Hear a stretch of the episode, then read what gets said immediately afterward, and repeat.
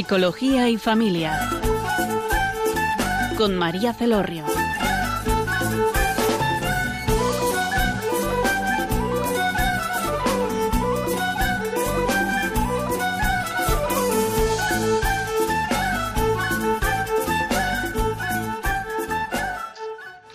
Hola, buenas tardes, queridos oyentes. Les habla María Celorrio desde Funes, Navarra. Y tenemos en la tarde de hoy como invitada a Maya Azcona, que es directora de la Red Madre. Hola, Maya. Hola, ¿qué tal? Muchas gracias por acompañarnos y por compartir este espacio con nosotros. Decir que el programa de hoy eh, se llama El cuidado a la maternidad mm, desde el enfoque de, de la Red Madre que luego lo podéis buscar eh, en la página web de Radio María, por si no podéis acabarlo o lo queréis enviar a otra persona en, podcast. Bueno, comenzamos, Amaya. Eh, seguramente que muchas de las personas que nos están escuchando, de los oyentes, han escuchado hablar de Red Madre, igual incluso alguna persona ha podido echar mano de vosotras, pero sí que nos gustaría que nos contases en qué consiste Red Madre y cuáles son sus principales actuaciones. Bueno, pues Red Madre es una ONG, o sea, es una fundación que coordina 40 asociaciones y tiene dos pilares o dos misiones. La primera es el acompañamiento a mujeres embarazadas o madres recientes que tienen situaciones difíciles, les llamamos situaciones de vulnerabilidad, que son abandonadas de los novios cuando se quedan embarazadas o presionadas por la familia para que no continúen el embarazo, tienen riesgo de perder el trabajo, etcétera. Y nosotros ayudamos a esas mujeres que nos buscan para que las acompañemos y les ayudamos pues con apoyo psicológico, apoyo emocional, también defensa legal y ayuda económica si la necesitan. Y el otro pilar que es igual de importante es transmitir a la sociedad la cultura de la vida, la defensa de la maternidad y de la mujer madre como un derecho que no solo es privado, sino que es un, es un bien social y un derecho que toda la sociedad debería apoyar. Un poco eh, con esta entrevista yo lo que hago es apoyar ese pilar, hablar bien de la maternidad. Qué bonito y qué necesario, ¿no? En esta sociedad que parece que la maternidad está como delegada o como que la quieren separar incluso hasta de la mujer, Ahora que parece que se están eh, dando unos significados totalmente diferentes o dispersos o, distintos a lo que hasta ahora pues estaban como muy afianzados, ¿no? El tema de la maternidad, a la familia, a la mujer, a la madre. Bueno, sí que nos gustaría que nos contaras cómo nació, cómo surgió, cuál es la historia de la Red Madre. Pues Red Madre nace en un momento muy concreto, que es en el año 2007, cuando ya hay todo un proceso de elaboración de la ley del aborto, la que está ahora en vigor, con un grupo de personas que ven que no se puede solo defender la vida y la maternidad, pero no hacer nada. Entonces, este grupo de personas, que algunos ya venían de las asociaciones pro vida, otros venían de organizaciones de familia y otros pues eran privados, que vieron la necesidad de constituir una fundación para defender la maternidad, o sea, la vida, pero en concreto, o sea, defender a la mujer madre que quiere continuar con su embarazo. Y así surge en el año 2007 como fundación y, y sin pensarlo mucho, porque en principio era una fundación, se van adhiriendo asociaciones por España y se les va nombrando asociaciones Red Madre porque era más práctico y una, pues en Murcia se creaba Asociación Red Madre Murcia, otra se creaba en Valladolid, en Salamanca, y ellas directamente, las asociaciones asistían a las mujeres, hacían el acompañamiento y Fundación ya quedó más como el paraguas que asesora a todas, que cubre, que da formación, que manda el mensaje público y así es como hemos llegado hasta ahora ya son unos cuantos años y se han atendido pues a más de 100.000 mujeres en todos estos años. Qué bien, cuántos frutos y cuánto bien repartís. Eh, si una mujer quiere contactar con vosotros, o sea, quiero decir, en un, por ejemplo, en poblaciones pequeñas o en comunidades que igual no está constituida la red madre, ¿no? Como hablabas de red madre Murcia, o de qué manera puede hacer y de qué manera eh, le podéis ayudar. Lo mejor es que contacte a través de nosotros por la página web. Y ella allí en la web ve en qué localidades de España, porque tenemos en muchas capitales de provincia, pero también en localidades menores, hay correo electrónico eh, que sería lo más fácil, y nos cuenta cuál es su situación y nosotros le derivamos o nos apoyamos en una persona que viva lo más cercana a ella posible. Aunque no estemos en su localidad, ya nosotros en esa provincia buscamos a alguien que pueda apoyarle en su situación. Hay también un WhatsApp, pero que en este momento no lo sabría decir en directo, pero que ella puede escribir y la persona que lleva el WhatsApp eh, escucha cuál es su problema y le busca el recurso. Mira, te lo digo ahora mismo, por si alguien... El teléfono es 627 563007 y escribiendo a ese WhatsApp también se atiende a cualquier mujer en, España, donde esté. Vale, nosotros lo recogemos por si acaso alguna persona lo necesita. ¿eh? Pues saber eso, que la red madre, si entra en la página web, pues... Sí, es lo eh, mejor. Es la, eso, la forma más directa. Sí, perdona, porque también en la página web figuran asociaciones e instituciones que donde nosotros no llegamos, ellos nos han pedido estar en nuestra web y directamente también pueden buscar ayuda en esas instituciones. Muy bien. En el primer Congreso Católico que, de Educación Afectivo-Sexual que se hizo, mm, no sé si en el mes de octubre o en el mes de septiembre, te escuché Maya decir que, en la sociedad actual eh, está muy arraigada la, la creencia en la que se separa la sexualidad de la maternidad me gustaría que, ahondaras más sobre esto y, la repercusión que tiene esta creencia que, está tan arraigada en estos momentos.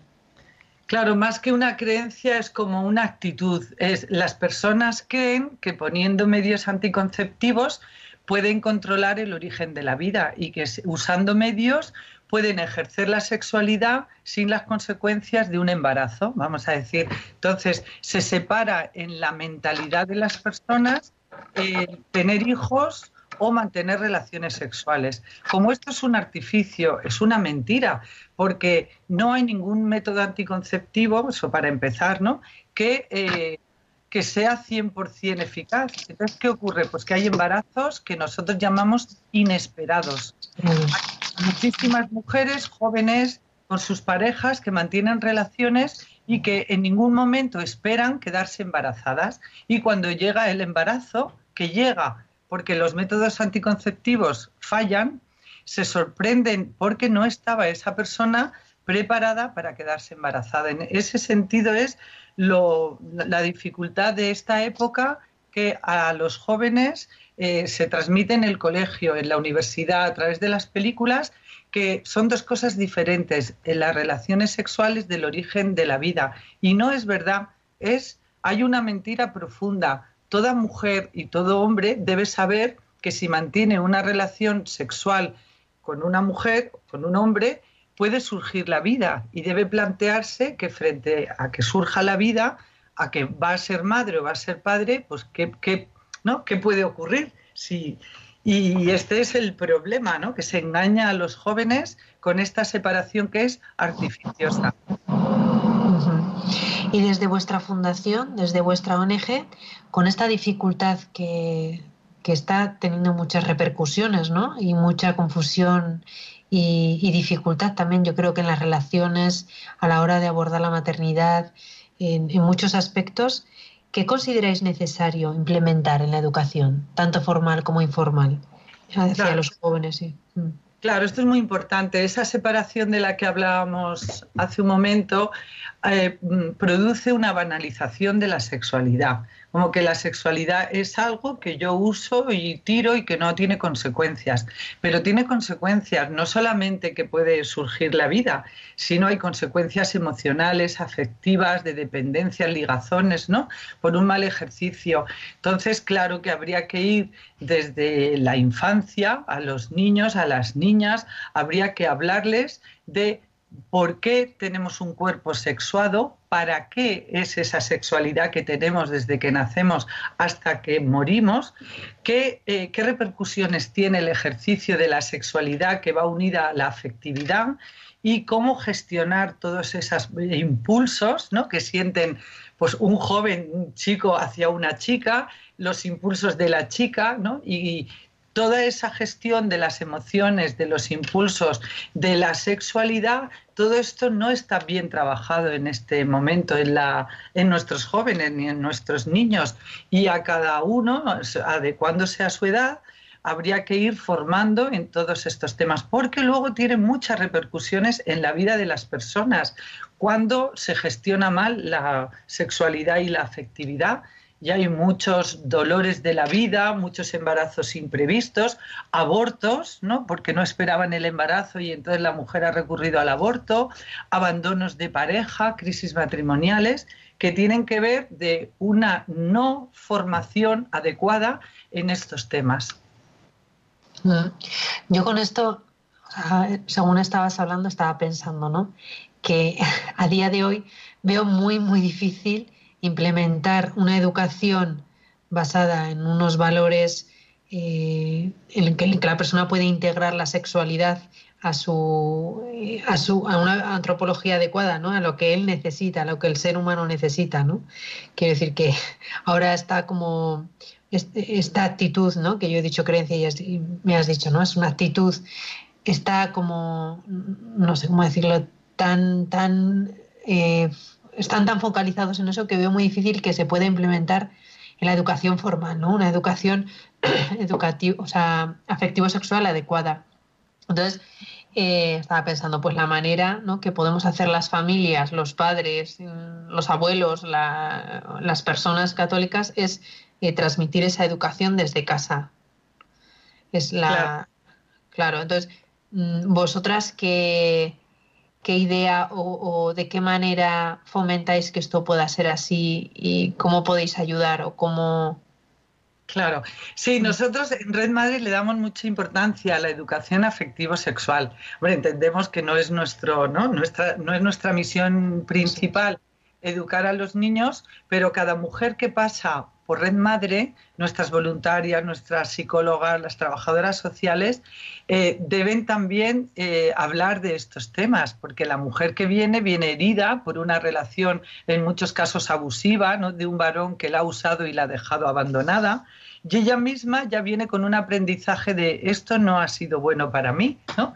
Y, te preguntan. Entonces, en lo concreto, nosotros procuramos ayudar a cada persona en concreto en su necesidad de formación o de explicaciones o de hablar de estas cuestiones. Luego, vale, el entorno, en estos temas, el entorno en general a lo largo de la historia ha sido siempre complicado, ¿no? Porque tenemos una naturaleza herida, ¿no? Y hay unas tendencias que hay momentos culturales que las apoyan más, ¿no?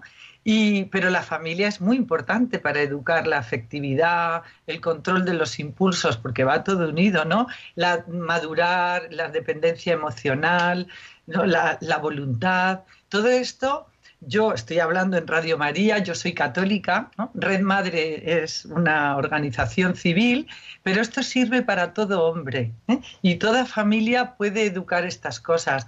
Dos personas que se quieren bien y que tienen una buena sexualidad transmitirán eso a sus hijos, entendiendo también que tenemos una naturaleza herida, ¿no? Y que hay unas tendencias que, ¿no? Pues que hay que gobernar y que es verdad que la sociedad lo que dice es, pues déjate llevar, ¿no? Eh, ejerce la sexualidad como a ti te parezca, bueno, pues pruébalo todo, estas cosas. Pero también la vida, luego la experiencia de las personas, que muchas vienen heridas, vuelven ¿no? y dicen, no, pues yo hice eso y no me fue bien, me desasosegó, tuve muchos problemas. ¿no? Y entonces, bueno, pues nosotros somos positivos de que hay personas o sea, que a cada persona va descubriendo, muchas personas descubren a lo largo de su vida la verdad de la persona. qué, bien, ¿no? La verdad que sería como súper necesario eh, escuchar estos testimonios de los que nos hablas, de estas mujeres, ¿no? Heridas eh, en las que han encontrado una verdad otra forma de vivir tras una crisis, tras, tras una experiencia vital eh, pues dolorosa, ¿no? Y sus vidas cambian, ¿no? Qué testimonios tan bonitos y, cuánto necesita está la sociedad de, escucharlos, ¿no? Bueno, me alegro que, que, esto ocurra. Vamos a pasar, eh, a Maya, a escuchar una canción que es de Patti Cantu, que, que se llama Bebé y es de una mujer que, que habla a su bebé, ¿no? En la espera a que, a que él nazca y de cómo se prepara.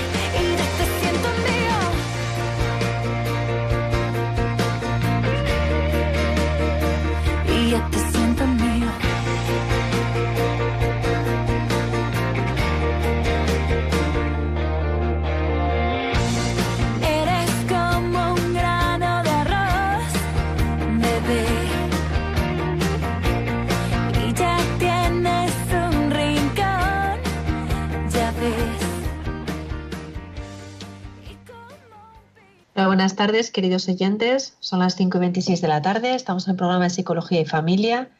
En la tarde de hoy les habla María Celorrio y estamos, tenemos como invitada a Maya Azcona, que es directora de la Red Madre. Hablamos hoy del cuidado de, la maternidad desde la Red Madre. En la primera parte del programa, pues eh, Amaya nos ha contado las principales actuaciones de Red Madre. Es una fundación, una ONG que recoge a otras tantas asociaciones que cuidan a la maternidad, a la mujer. Yo quería eh, seguir preguntando ¿no? Eh, acerca de lo que estábamos hablando de que muchas mujeres pasando experiencias dolorosas cambian, ¿no? Cambia su vida, cambia su forma de pensar y, deciden pues eh, vivir de otra manera. Y, me ha venido en colación una reflexión que, he pensado muchas veces, que qué es lo que, que, está pasando hoy hoy en día la mujer, ¿no? ¿Por qué rechaza tanto el deseo de ser madre como la vivencia de ser madre? Porque yo creo que, mm, que el deseo y, el ser madre es intrínseco de la mujer. Es decir, es como si yo no quisiera, no sé, tener un brazo o no quisiera tener mi, pie, ¿no? eso es parte del cuerpo de la mujer que, ¿no? que puede ser madre o, o no, pero, pero forma parte de una mujer ¿Y qué pasa hoy? ¿no? Que, hay muchas mujeres que, rechazan eso de sí mismas. Claro, a ver, eh, más que el deseo, o sea que no está mal decirlo así, pero claro, ahí a veces llega un argumento de como yo no deseo, ¿no? entonces no se trata de desear o no, sino de la posibilidad de la maternidad. O sea, por el hecho de ser mujer, toda mujer eh, tiene la posibilidad o puede ser madre. Luego será o no será, pues porque haya un problema en su, ¿no? No pueda ser madre, no se case o no quiera ser madre. Pero la posibilidad de la maternidad va unida al hecho de ser mujer. De hecho, somos mujeres porque podemos ser madres. Si no seríamos mujeres, seríamos otra cosa, ¿no? Lo que nos diferencia del varón es la posibilidad de la maternidad.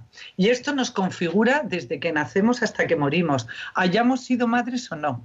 Y esto es importante porque tampoco es obligatorio ser madre. Y hay mujeres que han sido madres y otras no, y son igual de mujeres, pero la posibilidad está ahí. Ahora, ¿qué ocurre en estas generaciones últimas, en estos últimos casi ya 70 años? Pues se ha intentado inocular en la sociedad un pensamiento erróneo, que es por una ideología que es la posibilidad de la maternidad. Bueno, primero la ideología lo que dice es que la mujer sea madre es malo para la madre. Y esto lo han dicho así, una afirmación, ¿eh? Es malo para la mujer. ¿Por qué? Pues porque la anula como persona, el ser madre evita que se desarrolle más como mujer ¿no? en la vida profesional o en la vida social, cultural, y además se le pone en posición de ser dominada por un hombre. Entonces, la maternidad es una rémora para la mujer, ¿no? Esto es un poco lo que ha dicho el feminismo, ¿no? Un poco clásico durante muchos años, desde Simone de Beauvoir, que ella pues tuvo sus problemas con su feminidad y se lo, ¿no? y con sus amantes, y uno era Sartre, y entonces no transmitió un poco porque uno transmite lo que ha vivido. Y, no y reflexionó sobre esto y bueno, pues eh, siempre el feminismo ha visto que para poner a la mujer en un lugar social importante, eh, la mujer debía renunciar a la maternidad. Y esto es un engaño, esta es una idea falsa. Es una idea que, vale, surge también de analizar unos tipos de sociedades que es verdad, ha habido mujeres dominadas por los varones o mujeres con la que tenían varios hijos y que era difícil trabajar o estudiar o no. Pero no es una cuestión de que la mujer no tenga hijos, es una cuestión de transformar la sociedad para que la mujer que es madre sea apoyada por toda la sociedad y pueda ir eh, realizando pues, su vida. Unas serán madres y no trabajarán, otras estudiarán carreras, otras no, otras trabajarán, pero que tengan la posibilidad y que no se vea obligada, me estoy extendiendo mucho, pero es importante esto, no se vea obligada a renunciar a su maternidad porque la sociedad y todo el entorno le empuja a ello. Esto mi generación, yo ahora tengo 57 años, le ha pasado muchísimo. Ha habido un grupo de mujeres que tuvieron que renunciar a la maternidad para subir en los cargos, ¿no? Ejecutivas, profesionales, y otras mujeres que un tiempo, yo por ejemplo un tiempo renuncié a la vida laboral porque era incompatible con los hijos que yo tenía, que los tuve muy juntos, ¿no? Luego pues ¿no? he vuelto a hacer cosas.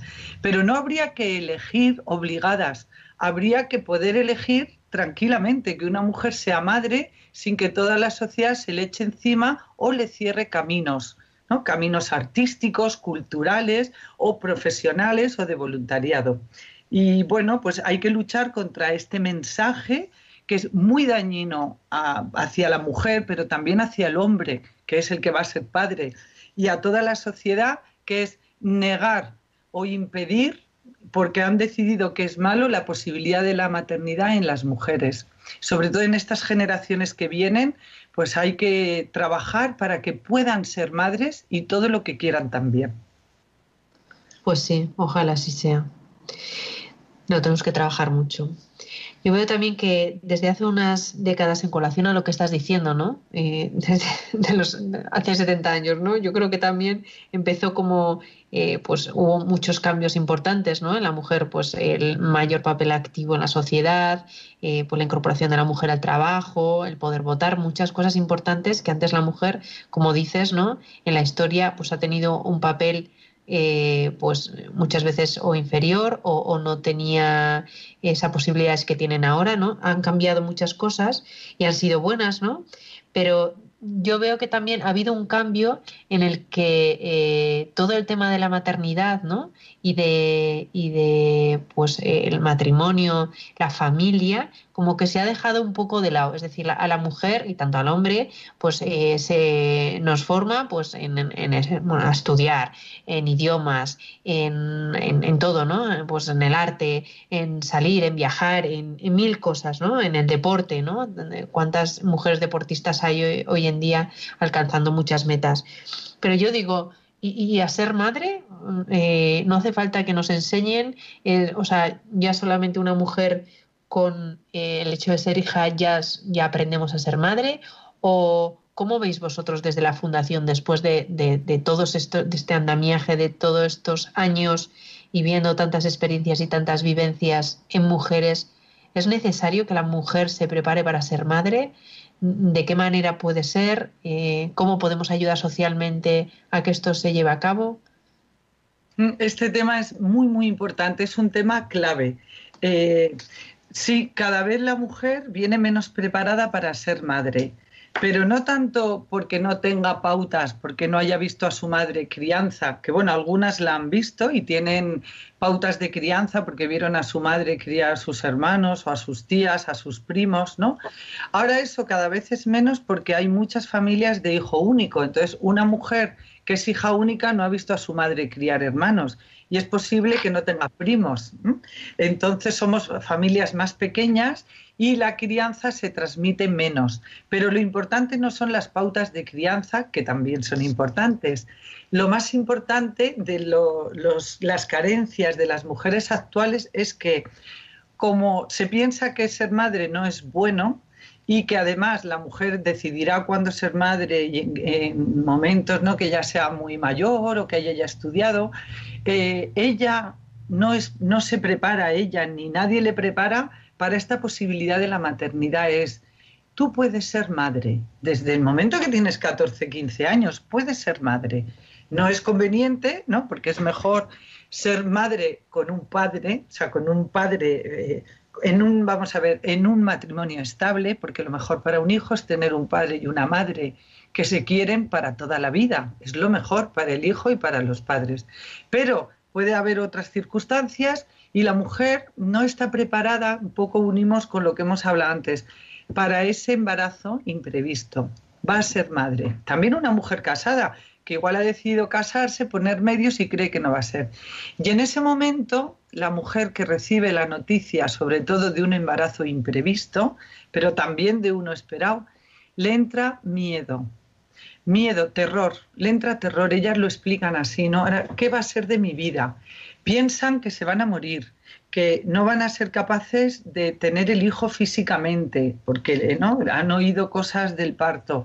Eh, no, no, saben si van a poder criar al hijo, si van a ser buenas madres, si el hijo les va a romper, ¿no? un poco estas son las palabras, su vida y que ya no va a poder salir nunca más ni va a ser guapa porque se le va a estropear el cuerpo, ni si va a poder despertarse por la noche a cuidarlo.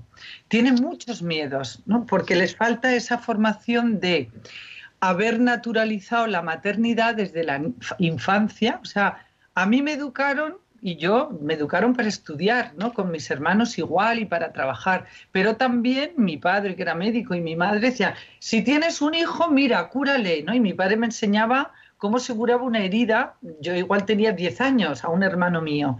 Si tienes un hijo, la sartén con el mango hacia adentro, ¿no? Estas bromas. Pero tú ya pensabas que podías tener un hijo. Y que, qué pasaba con los hijos, ¿no? Cómo se les cuidaba físicamente y también emocionalmente, ¿no? Y cuál es la relación profunda de una madre con un hijo, la sana, la no patológica. Todo esto es lo que cada vez las generaciones tienen menos preparación.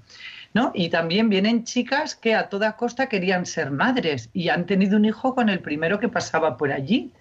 Y el padre casi no cuenta, ¿no? Y se ligan emocionalmente de una forma muy tóxica al hijo, ¿no? Sin romper el cordón umbilical, que tampoco eso es bueno. Y todo esto es lo que ahora cada vez hay más carencias, pero es en el fondo de ser madre, ¿no? tanto en las pautas, que eso se pueden aprender y hay muchas y diferentes culturas y eso nos preocupa menos. Es ¿Tú te has pensado como madre? Y cuando te has pensado te da miedo, ¿por qué te da miedo ser madre, no? ¿Te has pensado en una relación con un hijo de servirle, de cuidarle, de llevarlo a la madurez?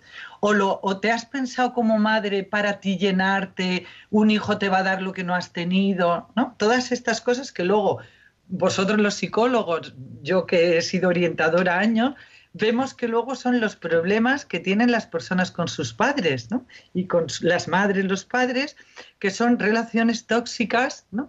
Porque igual has buscado un hijo de una manera no sana, ¿no? O lo has rechazado también no sana. No sé si me estoy metiendo en un lío, ¿no? Pero bueno, creo que sí que he logrado explicar. Y ese es el fondo que toda mujer debería plantearse pronto, ¿no? Y prepararse para esa posibilidad. Yo mantengo relaciones con un hombre, pues puedo ser madre. Y ahora me voy a plantear qué ocurre, ¿no? Y qué me puede ocurrir. No quiero ser madre, pues no debería tener relaciones con un hombre. Esto, ¿no? Cuando dicen las feministas, la mujer mm, tiene derecho a no ser madre, claro, pero si tiene relaciones, puede serlo. Y esto es importante, este mensaje. Claro que siempre está la posibilidad, ¿no? De, que, pueda ocurrir, ¿no? Estar abiertos a lo que pueda ocurrir, ¿no? No negar una evidencia o una realidad que real existe, ¿no? Como decía, engañar. Claro, ¿y ahí qué vas a hacer? No, yo es que no estoy preparada. Pues entonces, si no estás preparada para ser madre, planteate que te puede ocurrir manteniendo relaciones o prepárate, ¿no? No, no, a mí si me viera un hijo yo ahora soy inmadura porque yo con 16, vale, pues entonces, ojo, ¿no? O sea, no mantengas relaciones, porque además igual este con este chico con el que estás, este hombre que te va a dejar embarazada, tampoco quiere tener una relación estable contigo, ¿no? Y no quiere ser padre. Eh, no has planteado esto y que te vas a ver luego en la disyuntiva de continuar o de abortar. Y eso son palabras mayores, ¿no? Es una herida, que no hemos hablado mucho de esto, una herida profunda en la vida de una mujer y del padre también, y del niño, por supuesto, ¿no? Que no, no, no continúa su vida. Y todas estas cuestiones son alrededor de ser madre, porque la mujer que se queda embarazada, y me gustaría mandar este mensaje, es madre desde el primer momento. No va a ser madre, es madre, y lo explica muy bien la canción, ¿no? Que ha dicho, eres como un granito de arroz. Desde el momento que está la fecundación, que se produce la fecundación, la mujer es madre. quiera o no quiera, luego no continuará el embarazo, ¿no? Pero es madre. Esto es importante. Sí.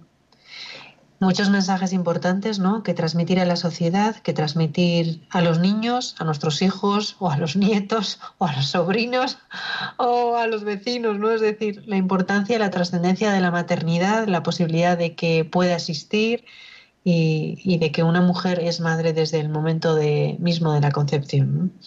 Quisiera, eh, tal y como acabas de decir, que no hemos hablado de, las heridas ¿no? que, que, ocurren cuando hay un aborto, cuando una mujer decide eh, pues no tener a su hijo, ¿no? que está en su vientre, tanto para el padre como para la madre. Quisiera que nos contaras eh, un poco sobre esto.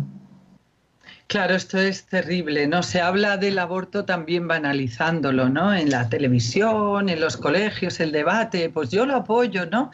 Pero cuando tú vas conociendo mujeres que están en la disyuntiva de tomar la decisión, estás en Red Madre, pues nos llegan eh, un número de mujeres al año con la duda. Cuando tú ves esa mujer, los miedos que tiene, eh, no es algo banal, o cuando ya te llega una mujer que ya ha sufrido un aborto, nosotros siempre decimos sufrido, aunque ella fuese libre a abortar, ha sufrido un aborto, ¿eh? porque es una herida profunda, no es un tema banal. Ah, no hay mujeres que se queden como si nada, no es una operación de quitarse el apéndice, ¿no? Como han querido decir en algunos debates o algunas feministas. De hecho, hasta las feministas serias, las que reflexionan de fondo bien sobre este tema, reconocen que es un trauma. Es muy traumático. Es una mujer que ha empezado un embarazo ella sabe, porque si no, no abortaría, sabe que está embarazada de un hijo, de su hijo, ¿no? de un ser humano, pero que es su hijo, y que como tiene miedo, que podemos entender sus, ¿no? su, por dónde pasa su mente, terror, pánico, a decírselo a su familia, a su pareja, a, cómo enfrentar la situación, se plantea el aborto. Pero eh, no es un hecho que va a la clínica y cuando sale no ha pasado nada. Ella sabe que tenía un hijo y deja de tenerlo y que ha sido porque ha tenido la voluntad de ir ¿no? a abortar. Y luego, pues cuando estas mujeres vienen, yo durante años estuve en el centro de orientación de familiar de Getafe, el COR de Getafe, y atendía a mujeres que habían abortado. Tú ves que cada una expresa el trauma de una manera, pero en todas las mujeres y también en los hombres que las han acompañado, que han pagado el aborto, etcétera, también hay, ¿no? Pero hay traumas de distintas maneras. Hay mujeres que se vuelven pues ya frígidas, les cuesta muchísimo mm, volver a mantener una relación sexual eh, mm, buena con su marido, con su pareja. Otras se vuelven agresivas con los hijos que han tenido después. ¿no? Hay mujeres que toman ansiolíticos, otras tienen problemas de sueño no, no es un cuadro genérico, ¿no? Cada mujer, según también su historia, según su personalidad, le afecta. Pero las mujeres, ninguna mujer olvida que fue a abortar.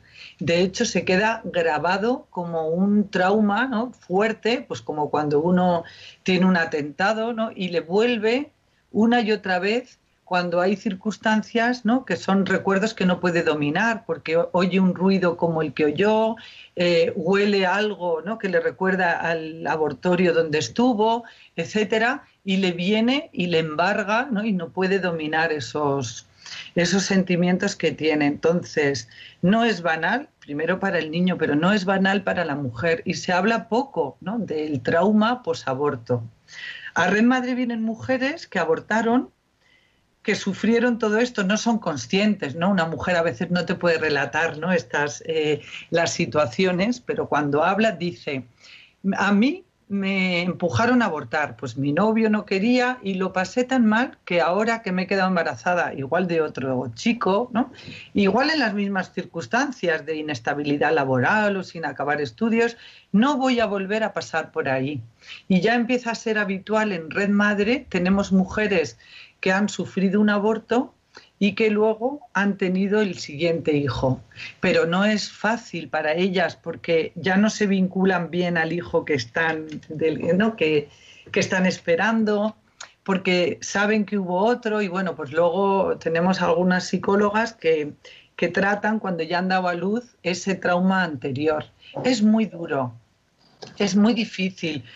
Tenemos algún testimonio, no sé, hay uno en la página web que si queréis verlo de Leire, que es una mujer joven, moderna, muy progre, ¿no? Y ella cuenta toda su historia con, el aborto y refleja muy bien todo esto, ¿no? Y en, el, como en, en, el, en la oscuridad, yo podría decir aquí el infierno, pero es lo mismo, en la oscuridad en la que entra una mujer después de abortar, antes o después, ¿no? Primero parece que se quita un problema pero luego la vida se, destroza. Y eso es así, unas son más conscientes, otras menos, y no se debe engañar a las mujeres con este tema. El aborto es un trauma. No escondo primero para el niño, ¿no? Esto es, esto es claro para el niño, que es un ser humano que pierde la vida, pero también para la mujer.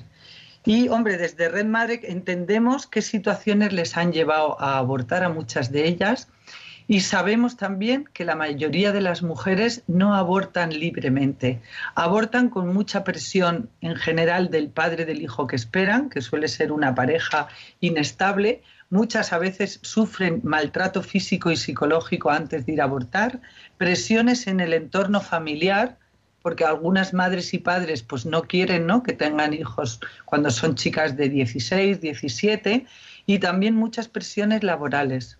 Entonces, mm, hay que ver a la mujer que ha abortado, hay que verla también como una víctima y luego acompañarla y también ayudar a que ella vea claramente también qué hizo con su hijo, ¿no? es muy complicado, pero es necesario trabajar en este campo. Hay muchas mujeres, pero hay millones de mujeres en España, ¿no? Desde los, años 80 con esta herida y también sus parejas, hombres, y esto tiene que ver luego en la inestabilidad de matrimonios, en rupturas familiares, en violencia ¿eh? que hay de fondo. Hay hombres que han visto cómo mujeres han abortado a sus hijos y luego ellos eso no lo han superado y son violentos con otras mujeres. Hay muchas cosas. Este es un tema... Mucha repercusión, muchas consecuencias. Mucho, mucho y mucho dolor, pero es verdad que también hay mujeres que tras haber pasado por un aborto, su vida luego ha cambiado, ¿no? Y esta herida o este dolor o esta soledad tan grande ha servido para que su vida cambie, ¿no? Muchas se han convertido, bueno, hay cada, caso no es diferente cada persona pero bueno siempre hay que verlo todo con esperanza no pues con, con, esperanza porque Mm, todo sirve para algo, ¿no? incluso el mal y el daño y los errores de la vida. Y nosotros pues entendemos siempre que estas mujeres y estos hombres que nos piden ayuda, ayudarles, ¿no? Y siempre se saca algo bueno, ¿no? Aún de una acción tan terrible. Vamos a pasar a Maya a escuchar otra canción de Alejandra Guzmán, que es también una madre que, espera a su hijo y se llama Yo te esperaba. Y ya de paso, en este descanso, eh, invitamos a los oyentes a que llamen y puedan eh, preguntar a Maya, hacer algún comentario, participar, que siempre enriquece eh, a los demás. Y el teléfono para que podáis llamar y hablar en directo es el 91 005 94 19 91 005 94 19. Enseguida volvemos. Bueno, esta canción es muy especial para mí porque desde antes de parir la escribí, escribí una, carta eh, para Frida y se la quiero dedicar porque ahora que tiene 21 años ya es otra historia, pero sigo sintiendo lo mismo que cuando estaba dentro de mí. para todas las mamacitas de la vida, del mundo. Para mi mamá también.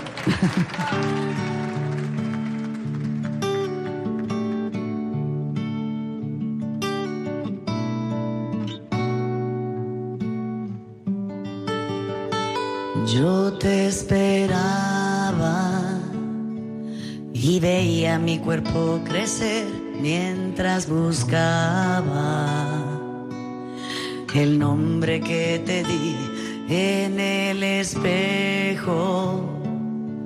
Fui la luna llena y de perfil contigo dentro. Jamás fui tan feliz, moría por sentir tus piernecitas frágiles, pateando la oscuridad de mi vientre maduro. Soñar no cuesta, no y con los ojos húmedos te veía tan alto, es más, en la cima del mundo.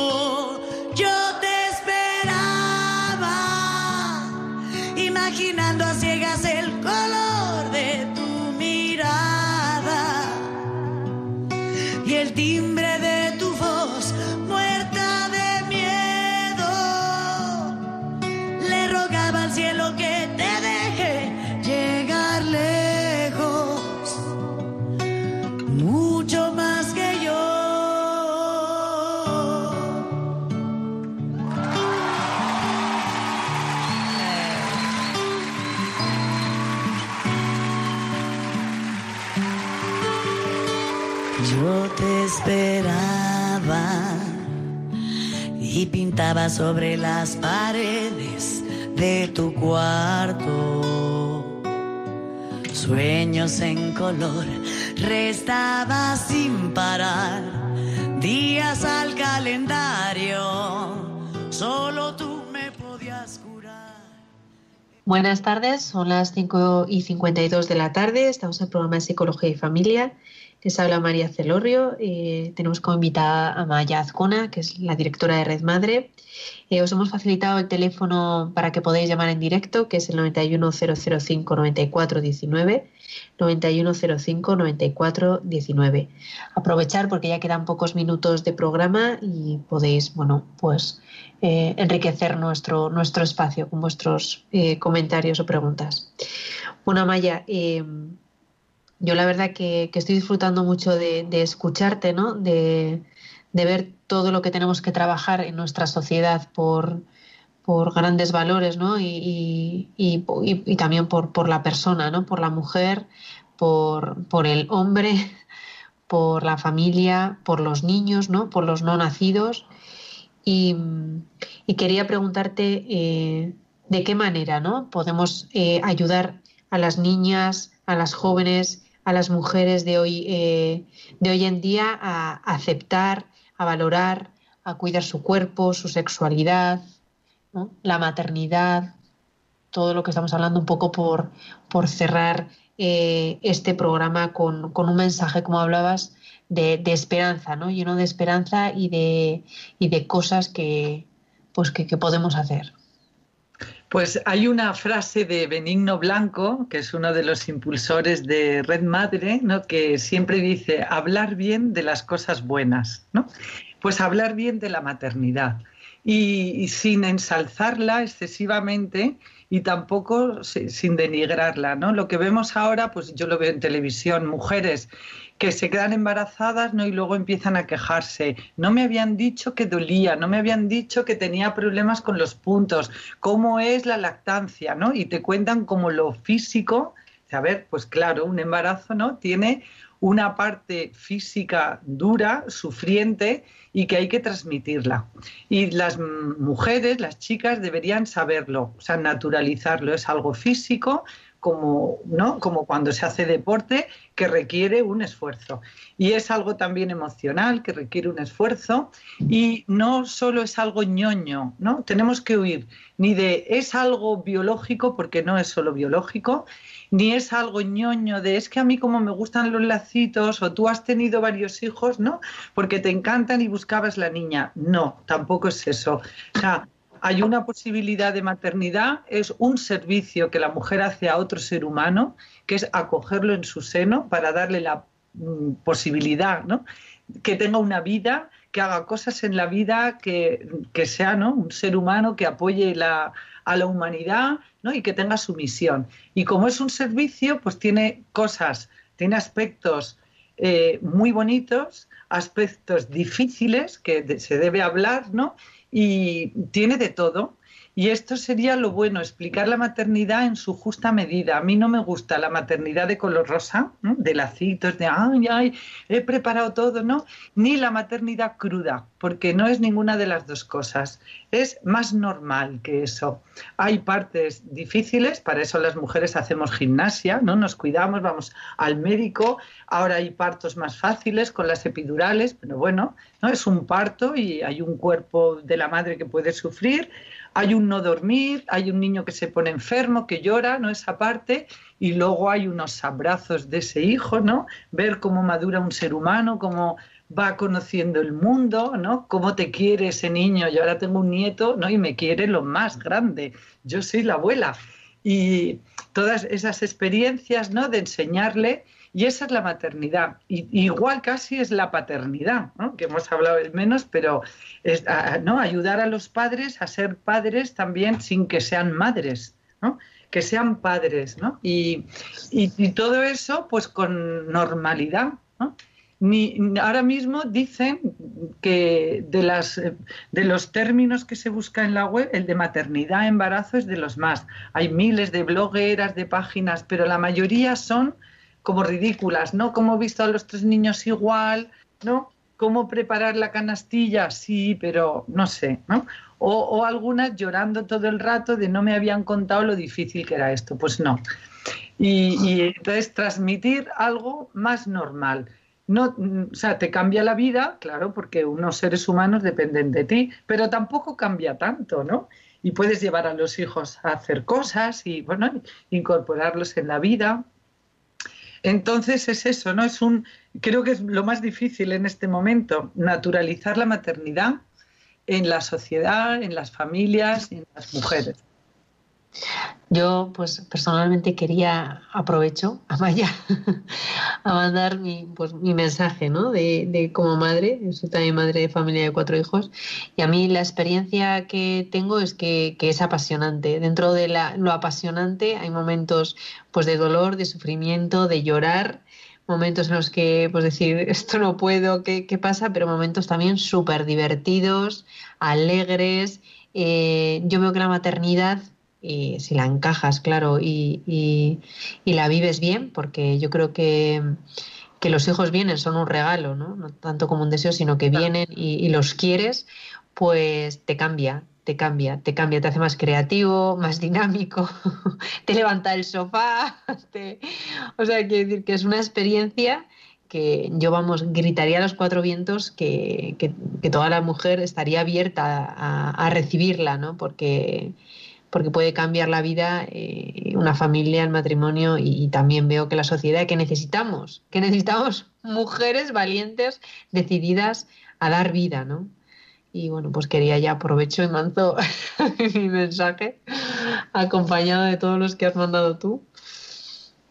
Y, nada, agradecerte a Maya, ya llegamos al, al final del programa y ha sido un placer escucharte eh, espero que todos los oyentes seguramente que también han disfrutado con, este programa y, con escucharte, saber de que, os tienen eh, disponibles en, la página web de Red Madre, y que pueden también contactar por, por teléfono.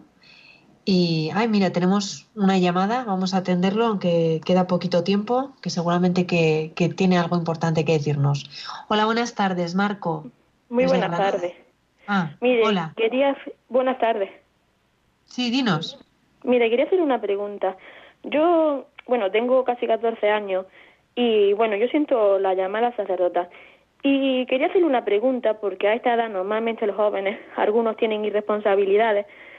Y primero, por ejemplo, un feto a ese, a ese momento de gestación, es que el otro día estaba comentándolo con mis compañeros de clase, puede ser considerado como una persona humana y luego a esas edades, por ejemplo, muchas veces hay algunos padres que son más tolerantes y a lo mejor si ha habido un embarazo puede dejarle que aborte, ¿qué repercusiones puede tener el día de mañana si se arrepintiera?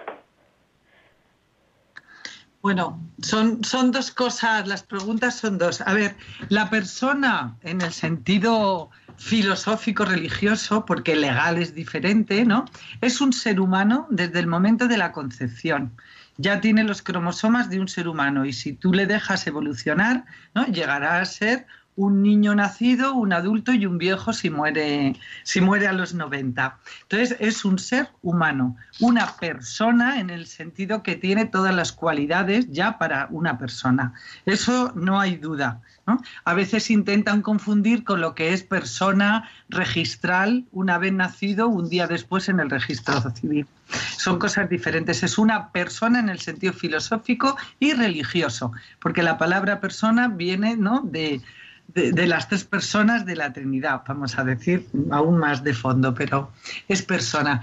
Y, la segunda parte, siempre, ya lo he explicado antes, puede haber, o sea, siempre hay un trauma, porque es un trauma, es una situación que ha empezado una vida ¿no? y una persona mm, pues mm, la para ¿no? a través de los médicos para ese embarazo. Siempre hay consecuencias, se arrepienta o no se arrepienta.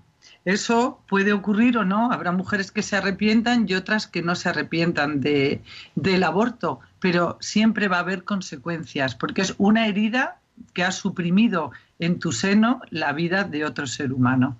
Y hay de todo tipo, sí, puede haber psicológicas, emocionales, físicas y también espirituales. Bueno, pues muchas gracias por contestar a, Marco y así ya pues a todos los oyentes que se hayan podido cuestionar eso. Y, bueno, pues, pues despedirnos, Amaya, con, con deseo de volver a, a que vuelvas a Radio María y podamos de nuevo compartir con todo, contigo todos estos aspectos tan importantes ¿no? y tan necesarios hoy socialmente. Gracias, Amaya. Muy bien. Pues muchísimas gracias a vosotros por invitarme ¿no? y darme la posibilidad de poder hablar de estas cuestiones. ¿no? Y espero pues que ¿no? haya transmitido algo importante para los que me hayan escuchado. Claro que sí. Bueno, un saludo y a todos los oyentes os invitamos a que continuéis en la sintonía de Radio María. Gracias Javi por el control de sonido. Un saludo y hasta pronto.